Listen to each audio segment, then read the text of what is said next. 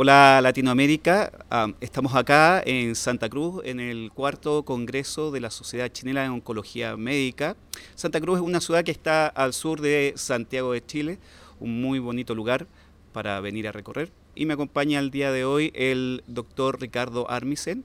Él es experto en, em, genética y genómica es profesor asociado de la Universidad de Chile y que durante este congreso ah, nos ha presentado unas grandes charlas acerca de esta parte genómica.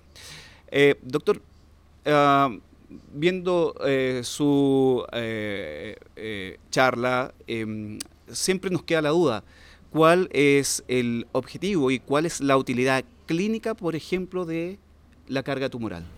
Bueno, muchas gracias por la invitación y por estar acá. En, en, general, en aquellos pacientes que tienen indicación de inmunoterapia, tradicionalmente hemos utilizado la inmunohistoquímica algún biomarcador como PDL1 para poder estratificar y seleccionar los pacientes. Sin embargo, se ha visto que esa selección podría refinarse aún más, ser más precisos en escoger el paciente adecuado en el cual podríamos tener más beneficio. Y la carga mutacional tumoral se ha demostrado ya en varios estudios, en cáncer de pulmón, en melanoma, en, otros en otros tumores también, que permite una selección más adecuada a los pacientes de manera de predecir aquellos que podrían tener una mayor probabilidad de tener éxito terapéutico.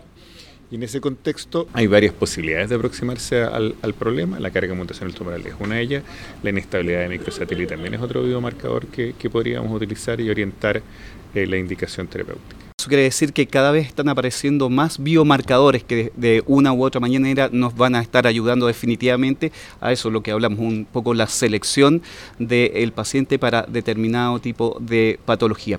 Y a futuro, ¿qué se viene? ¿Qué, cree que se eh, eh, vislumbra? Bueno, yo creo que la carga mutacional tumoral, si es un indicador eh, útil, no nos permite eh, determinar con certeza eh, si va a haber una respuesta inmune adecuada.